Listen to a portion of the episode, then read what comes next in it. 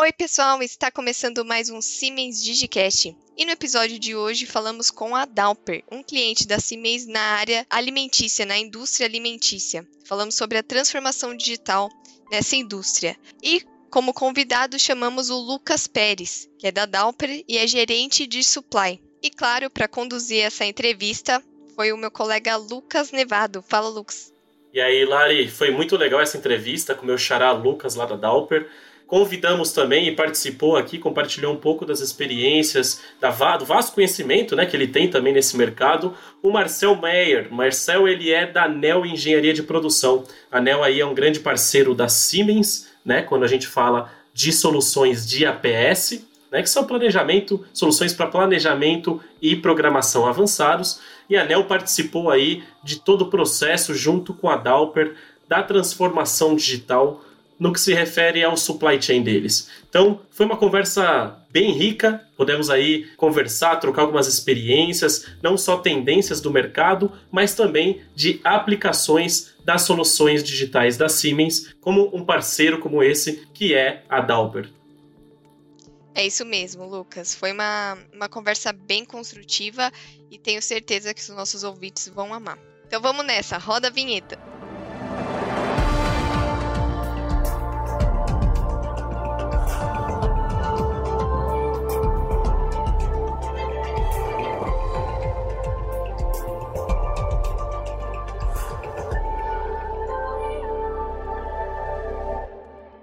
Bom, pessoal, muito boa tarde, boa noite ou bom dia, né? Depende do horário que você aí está nos ouvindo.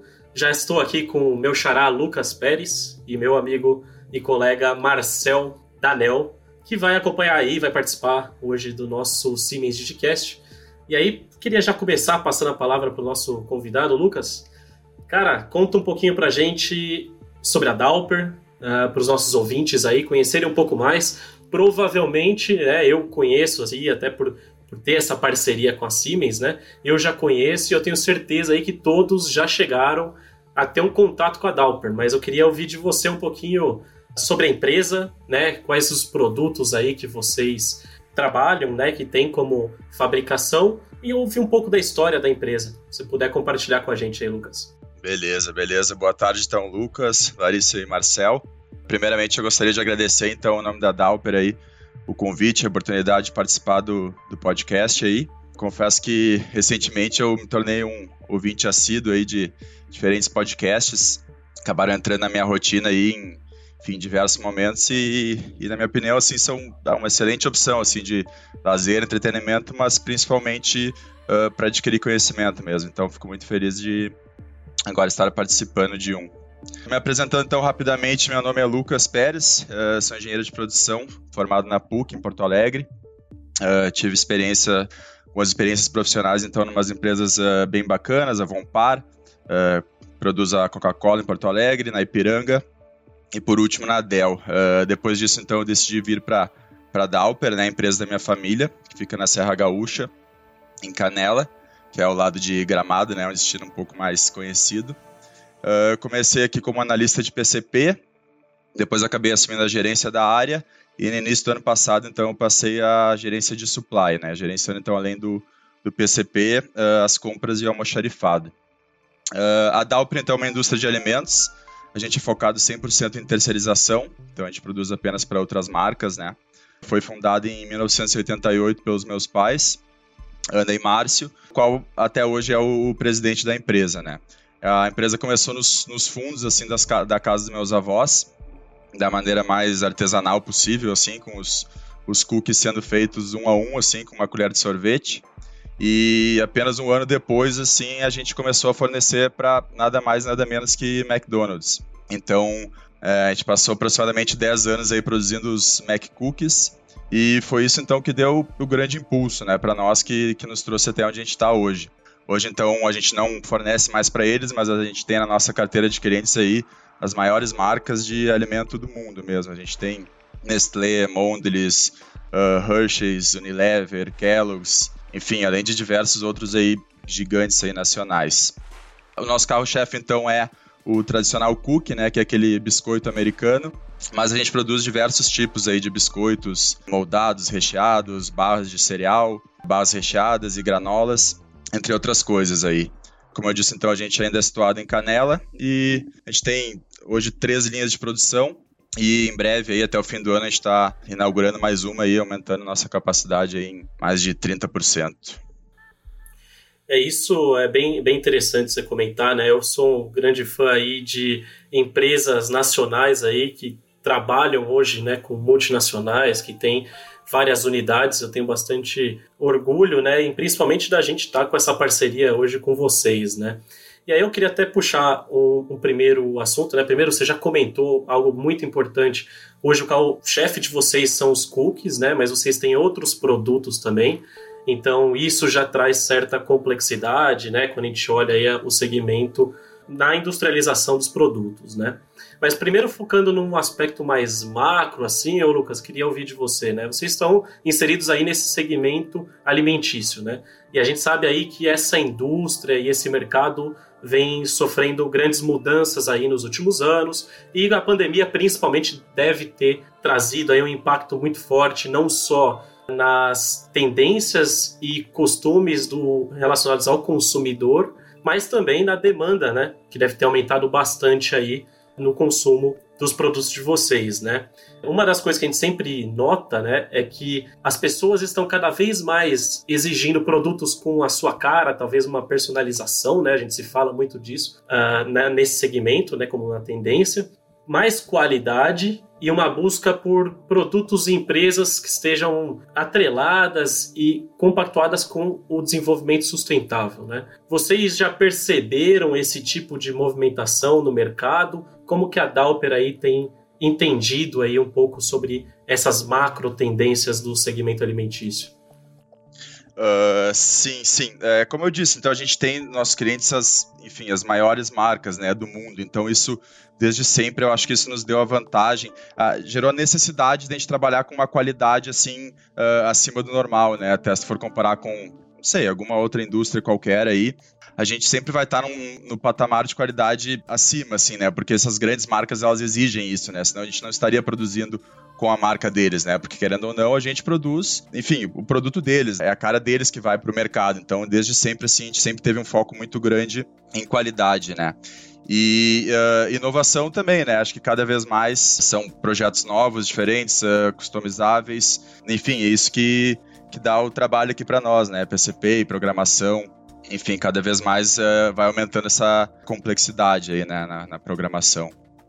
É isso, você falou de complexidade, né? E quando a gente traz aí a complexidade desse mundo, né, de vários produtos, mas agora olhando no aspecto industrial e trazendo muito para o foco, o seu foco aí do PCP, né? São vários produtos, diferentes é, receitas, fórmulas, rótulos, embalagens, enfim a gente sabe aí que a indústria de alimentos tem bastante complexidade nesse sentido também. E aí pensando e trazendo para o lado da transformação digital, né? Como que vocês enxergaram e buscaram uh, se adequar à transformação digital, né? Que é o grande assunto aqui que a gente quer trazer com você. E na verdade, a, a, pergunta é: quando que vocês perceberam que precisariam mudar a forma que vocês trabalhavam antes para a forma que vocês trabalham hoje, né? Quando que isso aconteceu? Como que se deu esse processo aí de transformação digital na Dalper? Vamos lá, então. Uh, a, gente, a gente sempre programou falando uh, exclusivamente de, de, programação, né, uh, no Excel, né, assim, a gente vê que até hoje a gente tem contato, assim, com grandes marcas que até hoje ainda programam, fazem a sua grade de produção no Excel, né? E a gente, na verdade, a gente não sabe o, o, quanto que a gente sofre até a gente descobrir o futuro, né? O, o próximo passo, que no nosso caso aí foi Preactor, né? O software aí da Siemens. A gente viu essa necessidade, acho que no fim de 2018. A gente já conhecia o software de vocês, mas a gente achava que era um, algo um pouco fora da nossa realidade. Foi isso, né, Marcelo? No fim de 2018, a gente começou as reuniões ali com o Anel e tal, a gente entendeu que seria algo possível, algo viável para nós. Fechamos com eles então e começamos a implantação já no início de 2019. E aí a implantação, como de, enfim, de qualquer novo sistema, qualquer software, ela é sempre a parte mais complicada, né, a parte mais trabalhosa. A gente passou aí um, dois meses aí com contato direto, com suporte direto da ANEL, do nosso TI para fazer a implantação, né, os cadastros, as bases de dados e tudo mais. Mas a gente teve assim um foi um foi, foi bastante sucesso, assim, a gente implementou antes da data do, do target, a gente começou já a trabalhar, a programar no software assim e bom, não preciso nem dizer assim que mudou a nossa vida, assim, né? A gente, a gente foi falando aí de um horizonte mensal, assim, a gente, a gente trabalha geralmente com previsão de, de três meses, tá? Mas assim, a grade de produção do, do mês seguinte, algo que antigamente aí em, sei, em Excel aí da forma que a gente fazia antes levava seis, até cinco dias assim para ficar pronto, é algo que passou uma manhã assim, algumas horas assim. Então foi uma redução de gigantesca assim no tempo de, de programação, né? Além de todo o resto, assim, confiabilidade, agilidade nas, nas alterações, mudanças. Então já em, em 2019 assim foi impressionante a mudança, a melhora para nós, assim, principalmente para o PCP, assim, mas isso explode para várias outras áreas, né, que acabam se beneficiando disso também.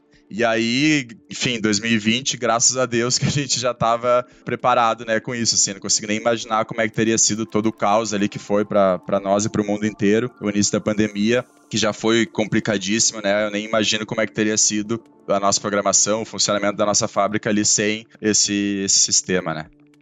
Então, você, a gente pode falar aí que, sem dúvida nenhuma, como vocês já tinham, estavam preparados ali para uh, pensando em demanda, pensando em programação da, da produção. Vocês estavam preparados ali durante o ano já de 2020, sem dúvida nenhuma. Claro que não dá para saber como que seria se vocês não tivessem essa solução, mas você atribui aí muito do, do sucesso, da visão que vocês tinham de planejamento e programação né, da produção, a, a adequação do, da transformação digital por meio do Preactor. É, com certeza, assim, não enfim, é, além de todo o cenário aí, aumentos de preços e tudo mais, a, enfim, a dificuldade de fornecimento mesmo de matérias-primas, né? Então, o fornecedor combinava lá uma data e furava uma, duas vezes, então isso gerava uma necessidade de reprogramar, assim, quase que diariamente, né? Então, um trabalho que, enfim, não consigo nem imaginar como é que teria sido, assim, sem o sistema, assim, realmente ele que nem eu disse, em 2019 ele já mudou absurdamente ali a nossa vida, no sentido de programação, e em 2020 dei graças a Deus por ter essa facilidade, né? Essa, enfim, essa evolução, né? Sim. E Marcel, conta pra gente aí um pouco desse processo no qual você participou também, né? Uh, por meio, junto com todo o time da NEL, né? Que é um parceiro da Siemens. Conta pra gente, olhando de fora, né? Que a gente acaba tendo essa visão. O Lucas traz a visão dele de dentro da empresa, da Dauper, dos desafios da, daquele momento mas queria ouvir de você que acaba chegando, que é um consultor extremamente experiente aí, que você consegue enxergando por fora, né? Quais foram os desafios que eles tinham ali na sua visão e como que você desenhou a solução aí do Preactor para eles. Que a gente sabe que o Preactor também não é uma solução de prateleira, né? Uma caixinha que você põe lá e começa a funcionar. Então queria ouvir um pouco aí de você também sobre esse processo, essa experiência que foi de, de muita parceria aí entre a NEL, a Dauper e a Siemens. Perfeito, Lucas. Uh, Lucas e Lucas, né? Prazer uh, a todos aí que estão nos ouvindo.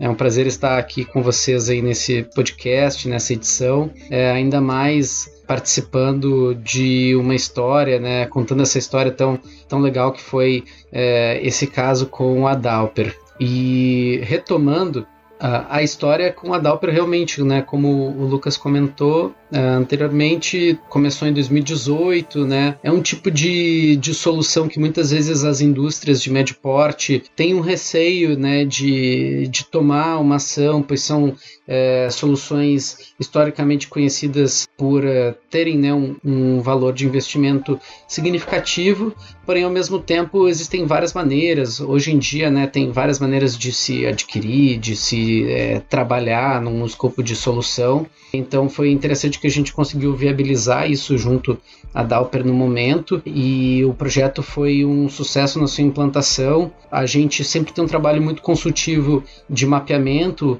né, inicial de entendimento da problemática e de levantamento dos retornos né, que um projeto pode gerar sobre um investimento. E o projeto em si ele foi feito muito bem pela equipe técnica aqui que nós temos na empresa. Eu vou ter que fazer essa menção aí ao gerente de projeto, no caso, é, o Bruno Bortolato, junto com a ajuda é, do Vitor Todeschini, aí, é, trabalharam fortemente na, na, na, solução junto com o Lucas, né, da Dalper e toda a equipe da Dalper de TI. É sempre um trabalho que a gente costuma dizer que é a quatro mãos, né? Então a, a gente não consegue obter um sucesso numa solução que, como você comentou anteriormente, é, Lucas, eu vou falar o sobrenome Nevado, não é uma solução de prateleira, não é uma solução plug and play, mas é uma solução que precisa do engajamento tanto das áreas de TI, é, as áreas de PPCP, de engenharia, muitas vezes, para que possa ser implementada e felizmente a gente teve um cliente aí com muito engajamento e que a gente conseguiu fazer essa, essa virada de chave extremamente rápida e eficaz e fazendo com que eh, em 2020, no início da pandemia, a empresa estivesse preparada né, para o baque que viria aí, né, que atingiu todo mundo. Sem dúvida. Hoje, você considera aí, Lucas, que o seu time usa, é o dia a dia, né, do, uh, do seu time aí, é o Preactor ou Ops Center APS, né, que é o novo nome aí que a Siemens deu. Mas hoje o dia a dia é esse, é a utilização dessa ferramenta aí. É, é isso, assim, é 100% ali, ali é o meu, vamos dizer assim, meu painel de controle, né, do time, né, de PCP, e dali eu extraio diversos relatórios, né, inclusive customizados. Então são diversos uh, relatórios que servem de apoio para, enfim, para todas as áreas, como eu comentei antes, né, e só complementando também que o Marcel falou antes, sim, o sucesso da implantação se deve aí principalmente ao, ao apoio deles, né? Como ele comentou o Bruno aí, o Vitor lá no início, e aí depois, assim, com, enfim, depois do fim da implantação, a gente ainda acaba precisando, né, mensalmente de um suporte. E aí, assim, não tem palavras, assim, para agradecer, assim, a qualidade do serviço deles, assim, né? Quase que um, é um suporte 24 horas, assim, pronto atendimento. Então, qualquer obstáculo, qualquer dúvida, qualquer erro, assim, a gente sempre teve essa prontidão. Então, acho que isso foi muito importante, né? Isso fez, fez bastante diferença. É, você até comentou um, algo interessante sobre relatórios e tudo mais. Eu imagino que, e é o que a gente normalmente enxerga, né? Que é o grande benefício aí da transformação digital como um todo, né? Não pensando só em solução, mas pensando na transformação digital nas empresas. Que é você parar de perder tempo, na verdade, com operacionalização de, de sistema, de Excel, né? E investir mais seu tempo na tomada de decisão, você tendo uma solução mais transparente que facilite aí nessa tomada de decisão, né? Não só reduzindo o tempo, né? Uh, imagino, e até que eu gostaria já de passar essa pergunta para você, mas os seus clientes, né? Você comentou aí no, lá no início alguma, alguns grandes empresas, alguns grandes clientes que vocês têm, os seus clientes, eles conseguiram sentir também esse investimento que a Dalper fez na transformação digital? Ou seja, eles estão já também colhendo esses resultados? Imagino que você talvez esteja passando prazos com bastante precisão, entre outros fatores aí, benefícios que vocês devem estar. Mas eles já sentiram isso? Chegaram a comentar algo com você? Como que é essa, esse ponto? Então, eu imagino que sim com certeza, assim, eu, eu diretamente não tenho contato com clientes, né? Mas, assim, o, o, meu trabalho ali, a minha, vamos dizer assim, a minha comunicação, meu relacionamento com o nosso time comercial interno, assim, melhorou, enfim, absurdamente, assim, né? Hoje, como a gente falou, através de relatórios, tudo mais, atualização em tempo real deles, né? Reprogramações e tal, a gente tem uma informação muito mais confiável, uma informação muito mais precisa e mais rápida, assim, né? Então, isso com certeza chegou no nosso comercial e refletiu aos nossos clientes, né? Como eu disse, não tem contato direto, assim, para ter esse feedback específico, assim, desse ponto, mas eu, eu tenho certeza que sim. E até pensando, Marcel, por favor, nos ajude aí também, né? A gente sabe aí que quando a gente fala de software de programação de capacidade finita, né, os APS, né, eles são capazes aí de simular rapidamente diferentes cenários, que vão avaliar impactos no gargalo, necessidade de hora extra, eficiência operacional, entre outros aspectos, né? Quais desses aspectos aí que vocês conseguem notar que tiveram um grande, forte impacto após essa implementação aí do Opcenter APS? a gente, assim, a, a, a gente pode programar seguindo diversos critérios, né? Como eu disse antes, a gente tem hoje três linhas de produção, mas nessas três linhas a gente tem, enfim, possibilidade de produzir centenas de SKUs diferentes, né? Então isso implica em diversos tempos aí de setup, né? Tempos de troca. Isso era algo que antes era feito totalmente manual, né? Então, tu não tinha uma eficiência, né? Não tem como, né? A gente não consegue superar uma, uma máquina. Então, lá no início, nesse trabalho de implantação, a gente montou uma matriz de setup, né? Bastante trabalho e tal, mas é algo que foi feito ali no início, hoje ela é somente atualizada. Então, como eu disse, é algo que levava às vezes cinco dias aí tentando programar, tentando aumentar a eficiência de linha, né? Diminuir os setups e tudo mais. Hoje é feito em num clique, né? Assim, ele automaticamente me dá a melhor grade de produção, olhando, enfim, eficiência né? Diminuindo o tempo de setup, olhando margem, enfim, diversos uh, critérios, né? Então esse é um dos principais ganhos. Uh, consigo pensar também em níveis de estoque, né? Antes a gente, como a gente não tinha a coisa ali programada dia a dia, essa comunicação em tempo real, a gente tinha praticamente a produção do mês inteiro, a gente tinha que ter o estoque ali o tempo todo cheio, pronto para produzir qualquer item, né? Então hoje a gente com certeza diminuiu bastante nosso nível de estoque, tendo essa, essa visibilidade maior, essa confiabilidade maior, né? E principalmente aí em cenário de pandemia, que a gente passou a gente ainda está passando, né? É importantíssimo a gente ter essa, essa redução, né? Porque a gente sabe que estoque é, enfim, dinheiro fora do caixa e caixa mais do que nunca foi importante aí para a gente sobreviver, para a gente passar esse tempo difícil aí. Estoques é, tanto de componentes quanto de matérias-primas, certo? Exato, é, estoque de matéria-prima, estoque de embalagem, assim. Hoje, com, com a visão ali do sistema, eu consigo. Eu tenho a, a, programação muito mais clara, assim, a necessidade de materiais, né? Ali num clique eu atualizo, eu sei exatamente que dia que precisa chegar a embalagem de tal item, porque eu tô vendo ali que ele vai produzir em tal dia, se tem alguma falta ali, ele já me aponta, ó, não consegue produzir o item 1 porque a farinha dele só chega um dia depois, aí eu reprogramo ali. Então, e antes, antes não, né? Antes era todo um, um bolo o qual gerava uma explosão, necessidade de materiais do mês inteiro, e aí eu precisava botar tudo no estoque uh, o quanto antes, né? Então, isso com certeza foi um dos nossos maiores benefícios, assim. É interessante, é, esse ponto de, ma de materiais é um ponto que muitas vezes não se, não se conhece, né, do ponto de vista aí do, do APS, pois uh, se pensa só na programação da produção, né? Mas justamente a gente casar essa programação de produção com a gestão de materiais, com o ressuprimento de materiais, é muito importante. Porque no final das contas, o pessoal às vezes está utilizando um MRP dentro do, de uma planta que diz lá ah, eu tenho as demandas daquele mês, só que daí tá pedindo tudo acumulado numa determinada semana, num determinado período, e na prática você não vai produzir tudo naquele período, né? Você tem que saber quando que exatamente você vai produzir e daí com isso considerando suas restrições de capacidade, né, para decidir bem o quando produzir é, e daí fazer uma gestão de suprimentos casada, né, sincronizada com a gestão da produção, né? É bem legal esse ponto. É, eu gostaria também de complementar a percepção, né, ali sobre os desafios e e um pouco da, do modus operandi, né, de do AP Center APS, é, do ponto de vista das regras né, que foram criadas, pensando aí no caso da Dauper. É, é, é, sempre interessante. E, e só um parênteses, Marcel, ah. mas não só você está citando, claro, trazendo esse exemplo da, da Dauper, né? Mas imagino que muitas outras empresas de, do mesmo ramo, do ramo alimentício, né, podem passar por isso também, que você vai comentar agora, né? Exatamente, exatamente. Então aqui, assim, quando a gente começa um projeto, a gente começa a pensar assim, pô, nós precisamos entender como que a gente faz hoje manualmente e o que, que a gente gostaria de fazer para a gente decidir as regras que a gente vai depois querer automatizar, né?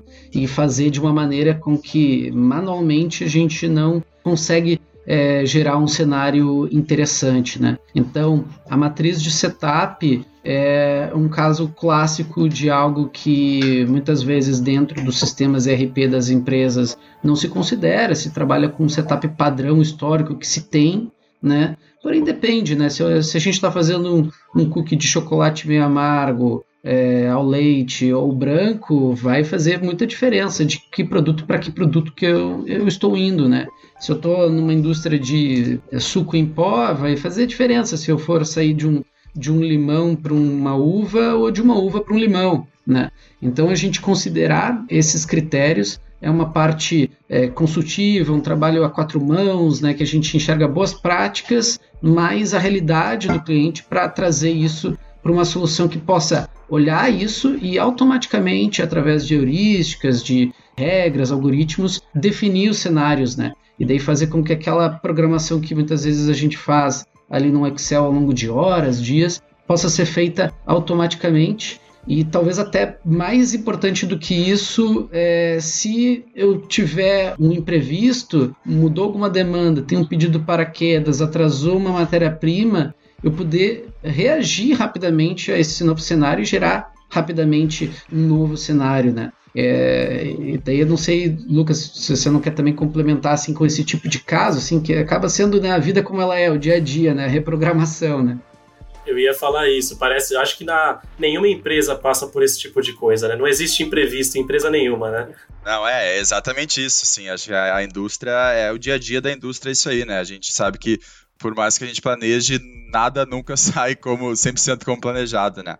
Então, é justamente isso, né? Além da, desse, dessa programação mensal, assim, da, da economia de tempo nesse cenário um pouquinho mais macro, as alterações do dia a dia ficaram muito mais simples, né? E, e aí, no cenário de pandemia que eu comentei antes, isso aumentou ainda mais, né? Uh, voltando ali à questão do setup, assim, só para exemplificar um pouco, né? A gente tem um exemplo, assim, se eu tô enfim, na, na linha 1, indo do produto 1 para o 2, essa troca pode levar 10 minutos. Mas se eu inverter isso, trocar do 2 para 1, essa troca pode levar 2 horas, 3 horas. Assim, a gente tem setups variando de, de 10 minutos até 6 horas, por exemplo, entendeu?